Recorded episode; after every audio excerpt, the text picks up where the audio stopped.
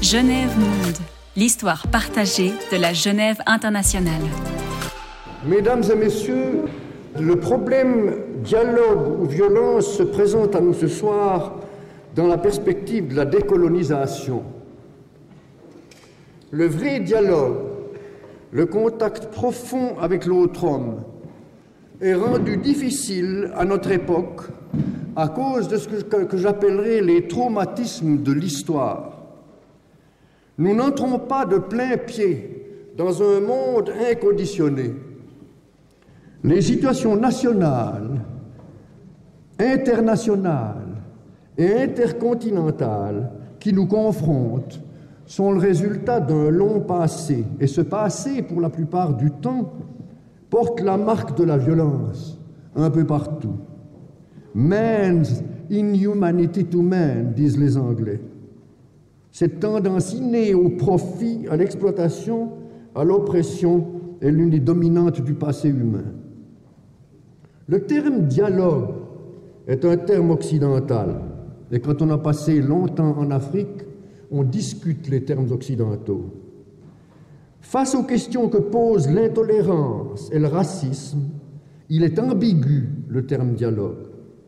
Parce que la pensée dont M. Baudouin pense qu'elle est conditionnée, quelle est, quelle est la première forme, que le dialogue est la première forme de la pensée, au contraire, la pensée est conditionnée par toute une sensibilité individuelle et collective qui, en un sens, en détermine la nature et l'informe.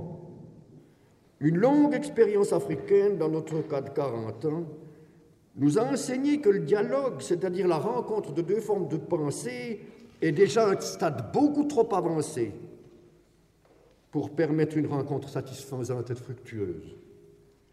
Le logos peut être, un, peut être un message de vérité, une possession de vérité, mais aussi un mensonge.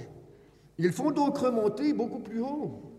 Il faut remonter jusqu'aux données immédiates de la conscience dont parlait Bergson. Il faut aller jusqu'à la racine des sentiments pour éliminer les traumatismes de l'histoire. Et une des choses les plus frappantes, mesdames et messieurs, quand on rencontre l'Africain, c'est que l'Africain sent une personnalité, la sent d'une façon extrêmement claire et précise, bien avant que cette personnalité soit exprimée.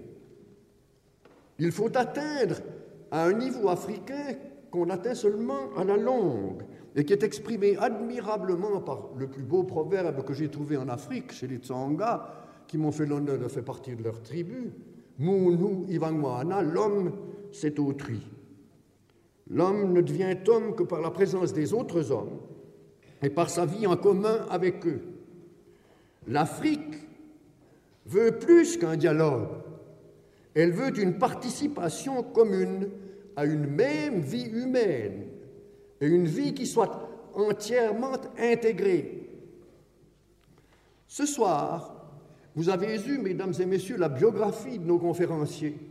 Autrement dit, il me semble tout à fait inutile d'insister sur la qualité de ce que vous allez entendre. Je voudrais insister, en ce qui concerne M. Stéphane Hessel, sur l'admirable diversité de sa formation. Je voudrais montrer d'abord le fait miraculeux qu'il est avec nous, au lieu d'avoir été exécuté à Buchenwald quand on lit cette biographie, qu'on lit d'abord sa formation, la formation classique française, et puis LSE, London School of Economics, et qu'on arrive à l'école normale supérieure, à l'agrégation en philosophie, et qu'ensuite on voit cet homme arrêté par la guerre, prisonnier de guerre, qui s'évade et qui joint, joint la, la, la, RAF, la RAF, qui euh, devient le moyen de communication avec la résistance, qui ensuite est arrêté par la Gestapo, condamné à mort, euh, mené à Buchenwald, et qui échappe miraculeusement par un changement d'identité, c'est quelle expérience au point de vue humain. Et alors, ensuite, rejoignant Paris, toute cette ascension jusqu'au poste si éminent que notre conférencier de ce soir occupe. Quel homme serait mieux équipé pour essayer de nous parler du dialogue et de la violence dans la perspective de la colonisation? Et quant à notre second conférencier, très heureusement un Africain, vous qui avez lu sa biographie, qui avez vu l'effort qu'il y a derrière toute cette préparation, qu'il a amené lui aussi à être licencié en Sorbonne, diplômé de l'Institut des hautes études politiques, on se rend compte tout de suite qu'on a affaire à, à quelqu'un qui a énormément pensé et travaillé. Et c'est une fortune admirable, me semble-t-il, d'avoir un Français et d'avoir un Africain qui peuvent maintenant nous parler l'un des nouvelles bases de la solidarité humaine et l'autre de l'Afrique violentée ou partenaire. Je donne la parole à notre premier conférencier.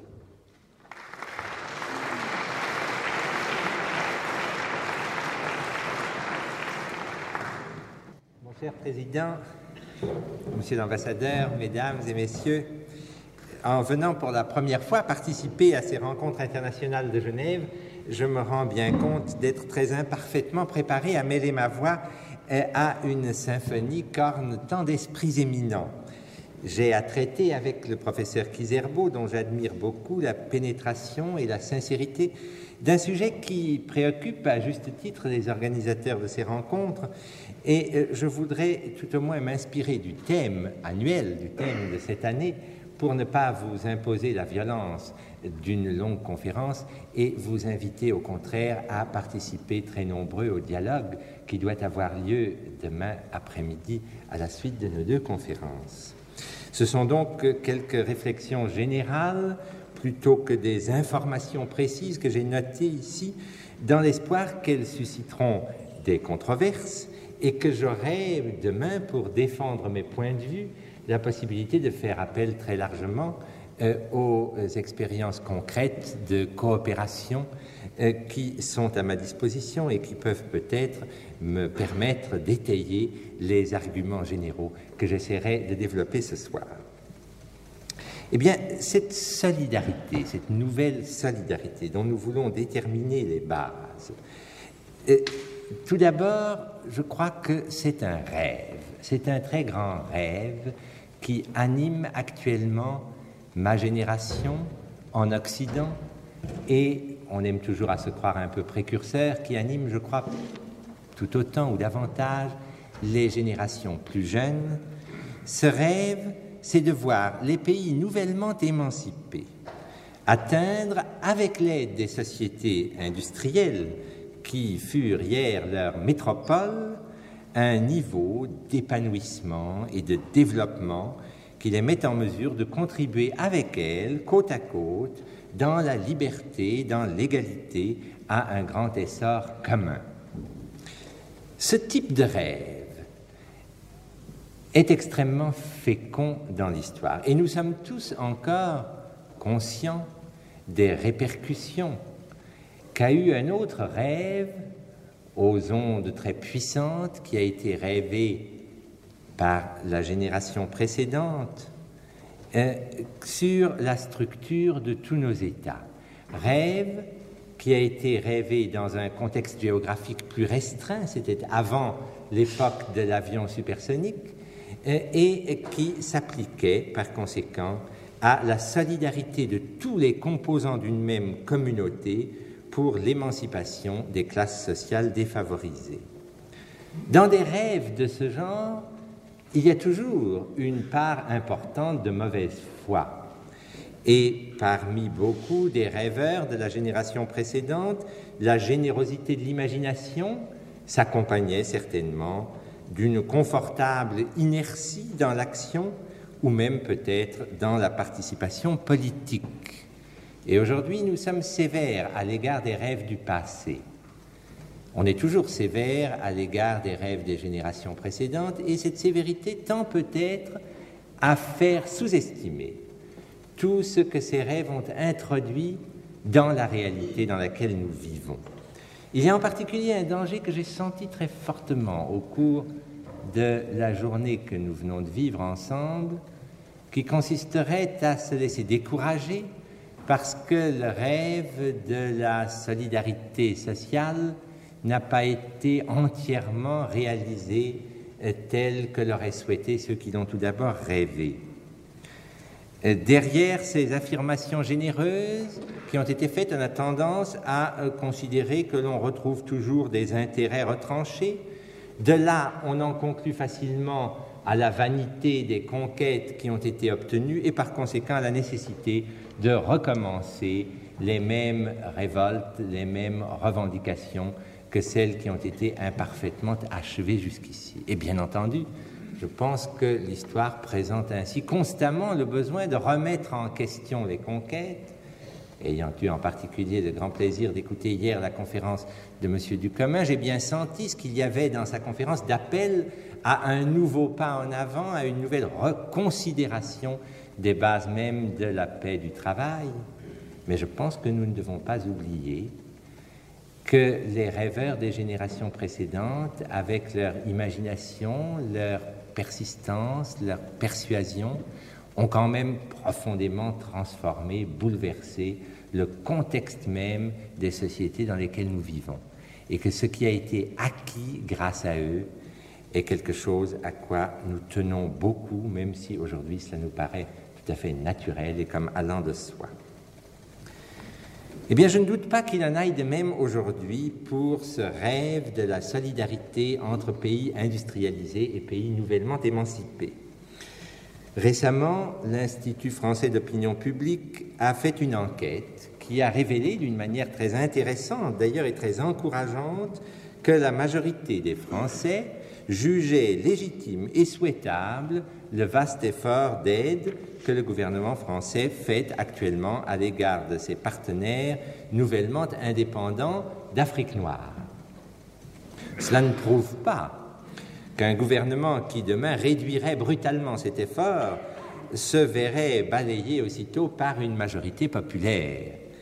Qu'il y ait donc derrière ces rêves féconds une part de mauvaise foi, qu'il s'agisse de rêves porteurs d'idées qui vont s'incarner dans la réalité ou au contraire de rêveries qui sont peut-être, dans une certaine mesure, des sous-produits de la mauvaise foi, l'objet auquel ces différentes conduites se réfèrent joue un rôle si crucial dans l'histoire actuelle de l'humanité qu'il y aurait, je pense, le plus grand avantage à pouvoir préciser quelle place occupe et peut y occuper le dialogue et quelle part revient nécessairement à la violence.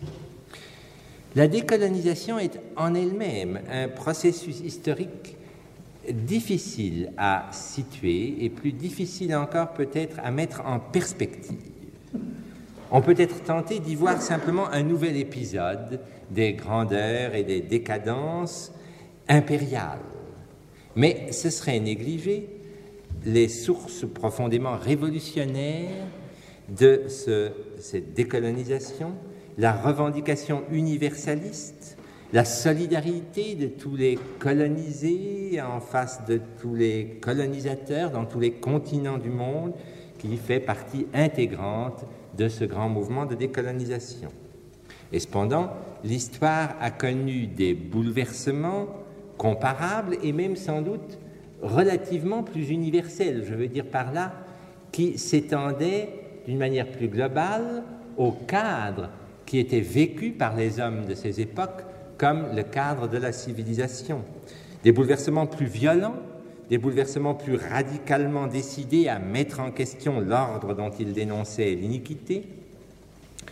On peut penser par exemple à des épisodes historiques aussi fondamentaux que les invasions indo-européennes dans la Méditerranée égéenne, celles qui ont ébranlé puis détruit le monde romain, la conquête islamique et même la grande vague de colonisation occidentale du XIXe siècle, ce sont là des exemples de processus historiques allant jusqu'au fondement même des sociétés qu'elles atteignent et remodèlent, avec quelle brutalité parfois et au milieu de quelles accumulations de souffrances et d'injustices.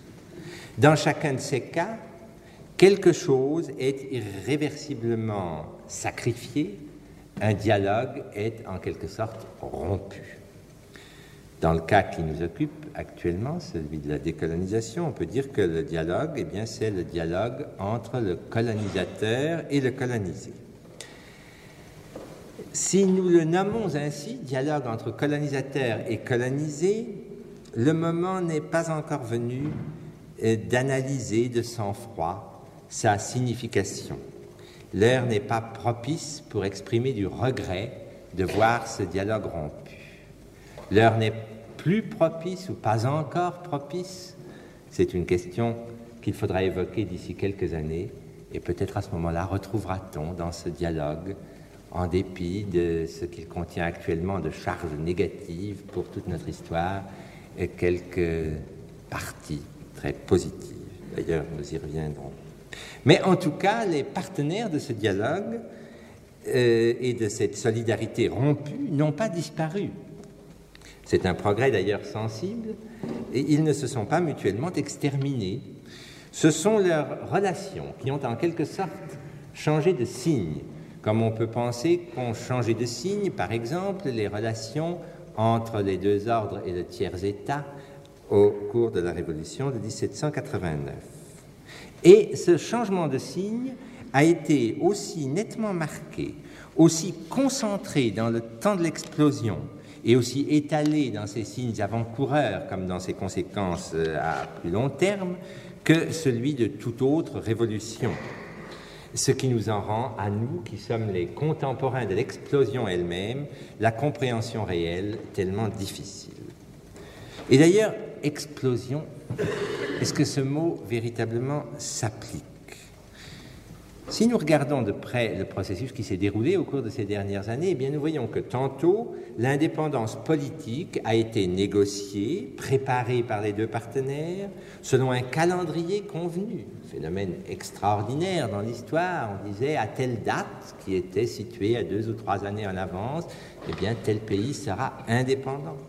Tantôt, lorsque la métropole n'a pas voulu ou pas su en reconnaître la nécessité qu'elle a été conquise par les armes, cette indépendance, à travers le terrorisme et la guérilla, c'est la métropole, finalement, qui, au terme de douloureux déchirements, a reconnu qu'elle s'était trompée, que l'indépendance était légitime et qu'il lui appartenait de continuer à aider ceux qui la lui avaient arrachée.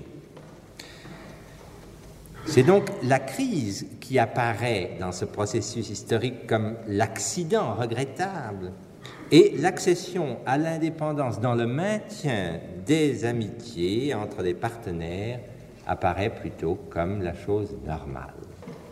Je voudrais souligner au passage ce que ceci représente de progrès dans la rationalité du comportement des collectivités les unes à l'égard des autres un phénomène de ce genre, je sais bien qu'il ne s'est pas toujours et partout produit de cette manière amicale et simple, et que des crises très graves l'ont quelquefois accompagné, bien quand même un phénomène de ce genre, de ce genre se situant à ce niveau de déchirement et s'accomplissant dans ce type de maintien des solidarités, c'est quelque chose d'extrêmement remarquable dans l'histoire de l'humanité. Comme nous nous lançons toujours euh, des pierres euh, plutôt que des couronnes, euh, eh bien, je pense que nous pouvons au passage noter qu'il y a là quand même quelque chose qui différencie profondément notre époque des grands bouleversements historiques précédents. Et cependant, il faut bien dire que sur ces mots d'amitié échangés au lendemain des mutations politiques et de l'accession à l'indépendance, pèse une évidente suspicion. Du côté du décolonisé, il ne peut pas ne pas penser que l'ancienne métropole, que le contexte international, sans doute plus encore que la faiblesse de ses moyens militaires, a empêché de maintenir sa domination, cherche peut-être à garder une influence, à maintenir une emprise ou un monopole, et que c'est cela qui est visé à travers les démonstrations généreuses ou les programmes d'aide avantageux qui sont offerts aux décolonisés. De son côté, l'ancien colonisateur peut bien penser que le nouvel État, en acceptant cette aide, en répondant à ces mots d'amitié par des mots d'amitié parallèles, est mu surtout par le désir de continuer à recevoir une coopération dont il n'est pas encore en mesure de se passer. De part et d'autre, les hommes, mais sans doute aussi les institutions, ne sont pas toujours prêts pour une nouvelle forme de solidarité capable de donner un sens authentique à leur coopération, ne sont pas toujours disposés à élaborer et à faire usage d'un nouveau langage significatif. En tout cas, la question se pose et c'est tout le thème de ce que je voudrais essayer d'analyser ce soir. À cet égard, le foisonnement des programmes d'aide, la multiplication des instances chargées de les administrer, les ministères de la coopération qui se créent dans les différents pays anciennes métropoles, ne sont pas en eux-mêmes une réponse suffisante à cette interrogation. Si cette interrogation sur le nouveau langage significatif est formulée en termes de psychanalyse historique, si vous employais cette expression, la difficulté éclate. Car cette indépendance qui a été recherchée, qui a été visée par l'action de décolonisation, toute la littérature si émouvante et si riche qui nous vient des pays en voie de décolonisation nous en apporte l'éloquent témoignage. Cette indépendance n'est pas recherchée pour son contenu formel. Le colonisé, tel que nous le décrit par exemple Memmi ou Franz Fanon ou Sartre, le décolonisé est un malade dont la guérison exige la violence pour opérer le passage de son être d'objet de l'histoire à celui de partenaire d'une communauté d'égaux. Il doit détruire l'ordre qui l'enferme, il doit dénoncer cet ordre, le rejeter en bloc. Tout ce qui en garderait l'empreinte réveillerait en lui ce complexe dont il doit se libérer. Voilà pour le colonisé. Quant au colonisateur, l'ex-colonisateur, sa conversion semble tout aussi difficile à comprendre en fonction de ce que nous savons du euh, fonctionnement normal de la conscience. S'il veut quitter l'arrogance de sa supériorité ancienne, il va tomber dans la mauvaise conscience. S'il veut se défaire d'une attitude de jalouse abstention, il se retrouve englué dans le paternalisme. Voilà de bien graves difficultés. Bien entendu, ces complexes et ces contradictions sont refoulées par les deux partenaires dans le cadre d'une politique de coopération qu'ils mènent ensemble et dont ils comprennent l'un et l'autre l'intérêt immédiat, politique, économique, que cette politique a pour eux. Mais les intentionnalités qui soutiennent cette politique de coopération de part et d'autre, ne sont-elles pas inéluctablement divergentes? Est-ce qu'elles n'éliminent pas ainsi du dialogue qui s'engage toute possibilité réelle de bonne foi? Je dois reconnaître que lorsque l'on participe, par exemple, à la négociation d'accords de coopération entre une ancienne métropole et un pays nouvellement indépendant, comme cela m'est arrivé quelquefois au cours des dernières années, on est frappé par l'introduction d'une terminologie qui vise à ménager très fortement les susceptibilités de part et d'autre, à recouvrir ce qu'il y a dans cette continuation de l'aide, de la coopération, de choquant peut-être pour le désir de l'ex-colonisé d'apparaître comme entièrement autonome dans ses décisions, ou encore de faire apparaître le passé de l'ex-colonisateur comme chargé de trop de péchés. Il y a là tout un ensemble de euh, négociations, de discussions sur des mots qui révèlent tout ce qu'il y a, tout le contenu de doutes, de suspicions qui existent de part et d'autre, et le désir de ne pas toucher à certaines sphères de sensibilité particulièrement vives, qui sont évidemment l'accompagnement inéluctable d'une transformation aussi radicale que le passage d'une colonie à un État indépendant. Chacun risque de passer immédiatement pour traître celui qui négocie du côté du pays nouvellement indépendant ne trahit-il pas cette indépendance récemment acquise? Et celui qui négocie du côté de l'ancienne métropole ne va-t-il pas trahir les intérêts de cette ancienne métropole qu'il est chargé de défendre? Il y a dans ces négociations tout le reflet de cette difficulté à surmonter les structures anciennes et à s'engager dans une coopération de pleine bonne foi. Je suis bien convaincu d'ailleurs que pour de longues années encore, les esprits les plus lucides et les plus inquiets, aussi bien des pays neufs que des pays vieux, exerceront sur ce thème leur inquiétude et leur lucidité et éclaireront ainsi le drame qu'ils recourent. Car à la différence de ce que nous prêtons de résignation, peut-être un peu artificiellement d'ailleurs, aux protagonistes des périodes de bouleversement du passé, comparables, notre temps vit très ardemment ses propres conflits et sonde peut-être plus patiemment qu'un autre les sources de ses ressentiments. Mais notre temps est aussi celui, plus qu'un autre peut-être, celui de l'action concertée des hommes pour la réalisation d'objectifs précis et concrets.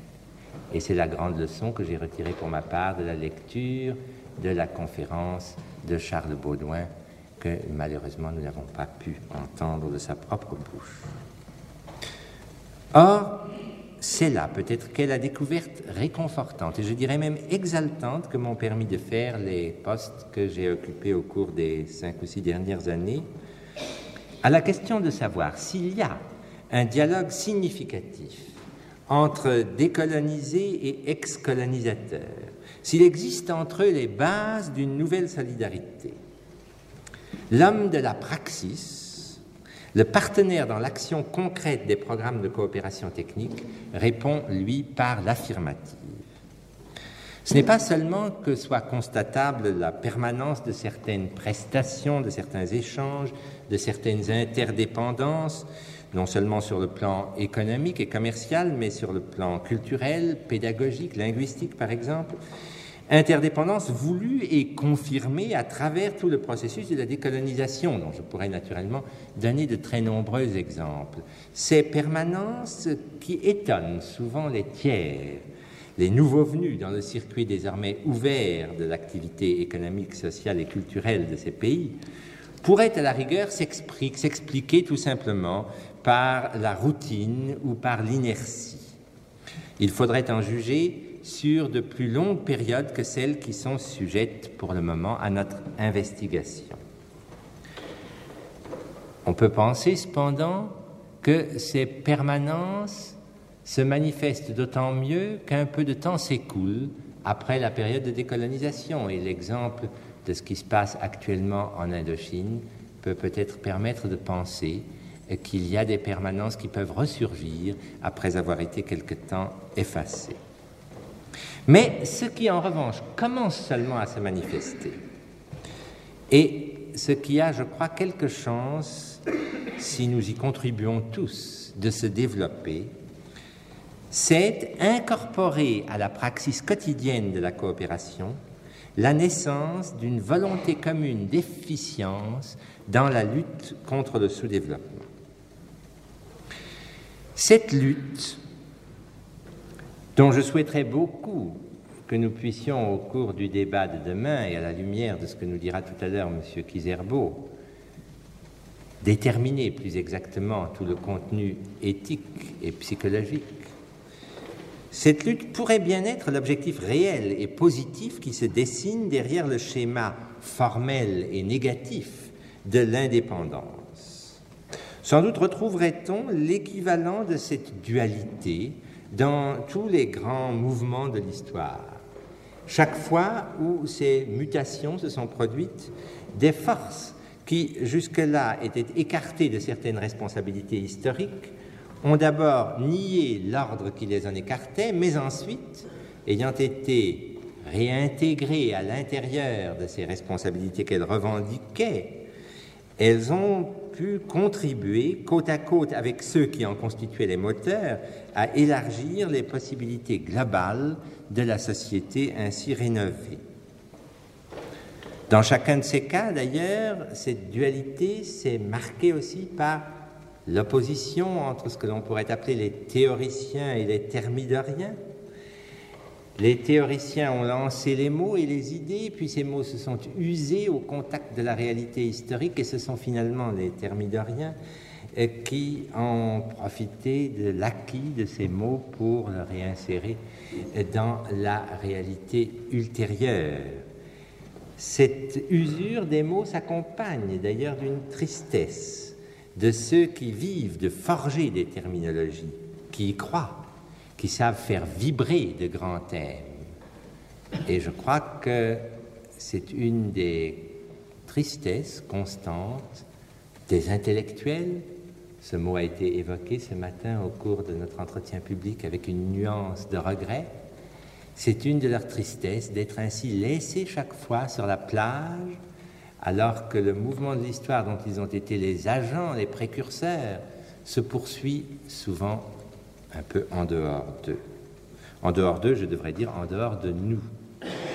Car c'est bien là, je crois, une des sources de notre désarroi, de notre inquiétude à l'heure actuelle, c'est que, évidemment, nous nous considérons comme faisant partie de cette catégorie, de ce type d'hommes qui ont essayé de prévoir, de prédire, de formuler, et, qui, une fois que l'histoire s'est emparée des thèmes auxquels nous avons cru, se sentent peut-être un peu en dehors du cours, ou alors essayent de se rattraper, de, se, de, retrouver leur place par l'intermédiaire précisément de l'action, de la technique, de l'action administrative, etc.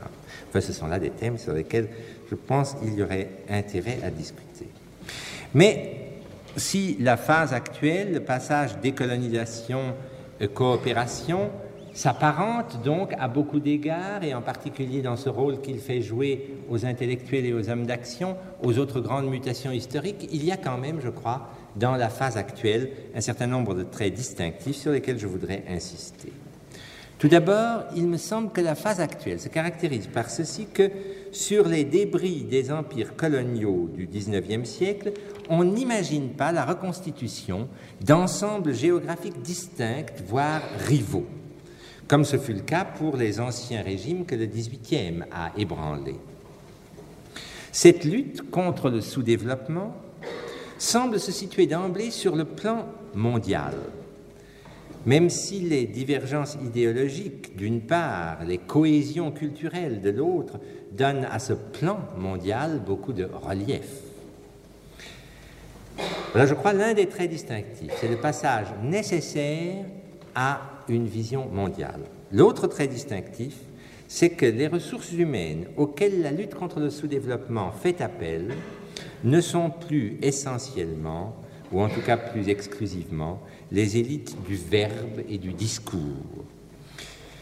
Il y a des années maintenant que se rencontrent les cadres économiques et sociaux des pays nouvellement indépendants avec les économistes, les éducateurs, les ingénieurs, les architectes, les médecins, les agronomes, les vétérinaires, les administrateurs, les techniciens des services publics, que mettent à leur disposition les programmes, qu'ils soient d'ailleurs bilatéraux ou multilatéraux, de coopération technique. Et si en lisant des discours ou en étudiant des textes d'accords de coopération internationale, on peut à Paris ou à Dakar, à Londres ou à Lagos se permettre d'être sceptique sur l'idéologie de la décolonisation-coopération, que euh, souvent maladroitement ces textes s'efforcent d'exprimer, eh bien, dans le village de la brousse africaine, dans le port de pêche malgache, dans le centre artisanal de l'Inde, où depuis des mois ou des ans, experts et responsables nationaux, maîtres et élèves, chercheurs de pays différents, ingénieurs et techniciens ont patiemment perfectionné leurs instruments de défense contre l'ignorance, la maladie, la misère, la faim. Ce scepticisme cède la place à une solidarité vécue qui ne s'interroge plus sur ses objectifs, mais qui se désespère seulement de la faiblesse des moyens mis à sa disposition. C'est ce nouveau souci, quotidiennement alimenté, aiguisé par la vue de ceux qui n'ont rien, qui vivent obstinément et misérablement selon la nature, ce souci plus lourd et plus noble, plus simple aussi peut-être, que n'en a connu l'homme d'aucune époque que l'histoire nous décrit, à travers lequel se forge la nouvelle solidarité. J'ai souvent interrogé ces nouveaux partenaires, ceux que met en présence la coopération franco-africaine, franco-maghrébine, franco-malgache et d'autres, des enseignants, des spécialistes, des étudiants, des stagiaires, des administrateurs, des formateurs ou de futurs cadres, pour essayer de comprendre leurs perspectives, leurs espoirs et leurs craintes. Les plus nombreux d'entre eux, je les ai trouvés si profondément engagés dans leurs tâches immédiates que seuls les préoccupait la pénurie des moyens d'action, des crédits, des hommes, des locaux, des questions tout à fait pratiques et immédiates. Mais il émane d'eux une volonté où se confond désormais l'intérêt des États partenaires et qui refuse absolument de considérer que la solution des problèmes fondamentaux de l'alimentation, de l'hygiène, de la scolarisation, de l'industrialisation dans toutes les régions, même les plus arriérées du monde, soit hors de portée des moyens de lutte actuels dont nous disposons.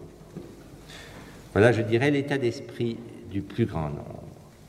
Les meilleurs, cependant, les plus intéressants sans doute parmi eux, je les ai trouvés très désarçonnés, quelquefois effondrés, hantés par les obstacles à franchir, par l'incompréhension, par l'inadéquation des solutions et des problèmes, par leur propre ignorance, l'aveuglement de leurs partenaires, et somme toute effrayés par le pari incroyablement aléatoire que représente encore cette coopération par-delà les latitudes et les frontières de culture et de civilisation. Et cependant, je n'en ai rencontré aucun qui soit disposé à abandonner le combat et à renoncer au dialogue. J'ai lu récemment un petit livre de l'un de ces hommes, Henri Saint-Maurice, un expert international qui a publié un petit livre intitulé L'homme sans la misère. C'est un de ces hommes qui ont vécu toutes les phases, aussi bien bilatérales que multilatérales, de l'évolution des programmes d'aide. Avec lui, avec tous ceux qui, modestement et énergiquement, ont apporté ici et là une réponse concrète à un besoin évident. Et noué à cette occasion un dialogue authentique, il me semble qu'est entré dans le monde un nouveau germe, le germe d'une volonté nouvelle et en même temps d'un orgueil nouveau, visant à vaincre la loi tragique selon laquelle, entre pauvres et nantis, entre sous-développés et industrialisés, l'écart des niveaux de vie ne cesse de croître, le riche s'enrichissant et le pauvre éprouvant davantage son dénuement, même si en valeur absolue, sa capacité de consommer s'augmente. Je crois qu'est entré dans le monde ainsi le germe d'un ordre plus équitable qu'il s'agit d'arracher non seulement au désordre social, comme cela a été le cas pour les mutations historiques précédentes et les révolutions antérieures, mais au désordre naturel dont il est issu et dans lequel il s'est profondément enraciné. Du côté des pays nantis se dégage ce que j'appellerais les développeurs, et du côté des pays qui ont besoin de se développer, ce que j'appellerais, en n'aimant pas beaucoup le mot élite, mais il est utile dans une sociologie superficielle, les élites de développement. Eh bien, ces développeurs et ces élites de développement, il faut tout d'abord qu'ils se rencontrent et qu'ils se reconnaissent. Et à cet égard, l'action des organisations internationales, et notamment de celles qui appartiennent au cycle des Nations Unies, par la multiplication même des programmes, des rencontres qu'elles organisent, joue un rôle tout à fait essentiel. Et puis, il faut qu'à la suite de cette rencontre et de cette reconnaissance mutuelle, développeurs et élites de développement s'affermissent chacun dans son projet, qui suppose le dialogue avec l'autre et s'entretiennent dans la conviction, qui n'est pas toujours facile à acquérir, que leur solidarité a un sens, que ce n'est pas simplement du replâtrage d'empire ou du néocolonialisme, ni de la politique d'influence au service d'intérêts économiques ou idéologiques. Il faut qu'ils puissent découvrir dans l'action et non pas dans le discours des valeurs et des réalités auxquelles ils puissent accrocher le caractère authentique du dialogue qu'ils essayent d'engager l'un avec l'autre. Et je pense que le courant peut passer entre deux pôles qui sont d'une part la connaissance et l'affection directe spontanée, pour celui qui n'a pas eu sa part du progrès technique, pour le paysan africain, pour le berger berbère, pour l'artisan indien ou pakistanais. Ça, c'est l'un des pôles, cette rencontre directe d'une réalité humaine, individualisée, qu'il faut toucher du doigt et sans laquelle on ne comprend pas le problème du sous-développement. Et l'autre pôle, je crois que c'est l'interdépendance économique de toutes les nations et les répercussions de l'imprévoyance ou du désordre des uns sur la misère des autres. Donc, l'aspiration à une économie globale, intelligemment planifiée, non pas pour préserver les privilèges acquis, mais pour rétablir les équilibres détruits. Voilà, je crois, l'autre pôle. Mais je pense que ces deux pôles sont encore très loin d'être atteints, que pour beaucoup d'entre nous, l'action quotidienne de la coopération, de l'aide au développement, est encore engluée dans toutes les formes anciennes de la mauvaise foi et n'accepte pas encore de s'élargir jusqu'à ces deux pôles extrêmes qui, cependant, je crois, sont nécessaires pour redonner un sens véritable à cette action. Et cependant, ils sont là, les développeurs et les élites de développement. Et leur intense besoin d'efficacité font, leur font rechercher toutes les facilités qui peuvent leur être apportées pour accomplir l'action qu'ils se sont proposée, la tâche qu'ils se sont, qu'ils se sont donnée. Et je pense que c'est ce besoin d'efficacité qui s'affirme dans la manière dont ils vivent le sous-développement lui-même, qui les distingue radicalement des penseurs, des intellectuels, etc., pour lesquels la formulation des grands objectifs prime quelqueusement ce sens immédiat de l'efficacité. C'est pourquoi il peut apparaître à certains intellectuels étrange que les ex-colonisés continuent à rechercher les facilités particulières que leur offre la coopération avec l'ancienne métropole. Ils peuvent y voir comme un renoncement à quelque chose de plus absolu qu'il faudrait essayer de rechercher. Mais c'est qu'ils ne sentent pas aussi profondément que les hommes de la praxis et de l'action ce grand besoin d'efficacité. Et ce besoin d'efficacité fait que les facilités particulières qu'offre à une construction commune des communautés comme celle de la langue, celle de la culture, celle même de l'expérience administrative ou technique née des anciennes solidarités impériales, tout ce que ces facilités comportent de, euh, de, de valeur pour l'efficacité à atteindre. Mais je crois qu'il faut bien voir que ces facilités-là ne sont pas recherchées par ceux qui les acceptent pour des raisons de sentimentalité ou par attachement idéologique. Je crois que l'Africain comme l'Européen, dans la, coopération entre ces deux continents par exemple, les juge sur leur efficacité, qui peut être grande, mais ils les rejetteraient s'ils en éprouvaient le besoin au nom de leur nouvelle solidarité même, s'ils y voyaient au contraire un facteur de frein et non plus une facilité pour obtenir le résultat recherché. Eh bien, voyez-vous, ce dialogue-là entre élite de développement et développeurs, il n'est encore jusqu'ici qu'un tout petit murmure. On ne l'entend pas encore beaucoup, même si dans les conférences internationales et ailleurs, on évoque très souvent ce thème. On l'évoque plutôt pour ses grandes répercussions éthiques, euh, mais on ne l'évoque pas pour le contenu même de ce dialogue encore très mince dont il est le manteau. Et naturellement, à côté des éclats de voix des nations qui se glorifient ou s'injurient, on entend difficilement ce murmure. Et je pense que si demain d'autres confrontations entre nations ou même entre races, suscitées par d'autres rêves ou par d'autres discours, venaient à occuper à nouveau pour notre malheur le devant de la scène historique, ce murmure serait bien vite étouffé. Mais il n'est pas impossible non plus qu'il se grandisse et qu'il se développe, et que l'écho qu'il provoque en fasse une vaste et mondiale rumeur. Cette voix-là pourrait à son tour devenir irrésistible, et comme tout ce qui est irrésistible, elle pourrait devenir à son tour une menace pour d'autres valeurs, pour les valeurs qu'il ne vise pas, celle du verbe, celle de l'épanouissement privé, et dans une certaine mesure celle de la liberté. Il est à craindre en effet que ce dialogue de l'efficacité dans la lutte contre le sous-développement mette au premier plan d'autres valeurs que celles-là. Donc, même s'il réussit dans cette action qui nous apparaît actuellement comme cruciale, la grande partie de l'homme, entre dialogue et violence, continuera.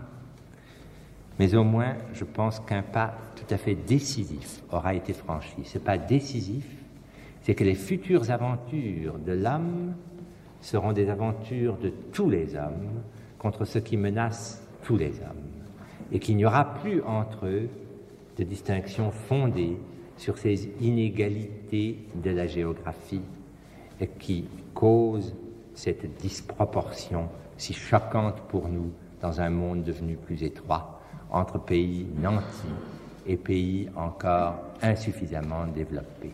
Je pense donc que la partie est décisive, que le pas en avant a une importance cruciale, et je pense que si nous pouvons arriver à le vivre dans la bonne foi, c'est-à-dire à l'éprouver comme une forme de dialogue dans laquelle nous investissons non seulement notre réflexion, mais dans laquelle nous mettons tout ce que l'action directe, la participation à une construction comporte d'éléments affectifs en chacun de nous, à ce moment-là, nous aurons été les contemporains d'une mutation dont nous n'aurons pas à rougir, dont nous n'aurons pas à penser qu'elle a été inutile, dont nous pourrons penser qu'elle ouvre de nouvelles portes et que par conséquent elle contribue aussi efficacement que cela est possible dans un monde hanté comme le nôtre par le scrupule et la mauvaise conscience, à donner à l'homme une vue plus juste de ses véritables tâches sur notre planète.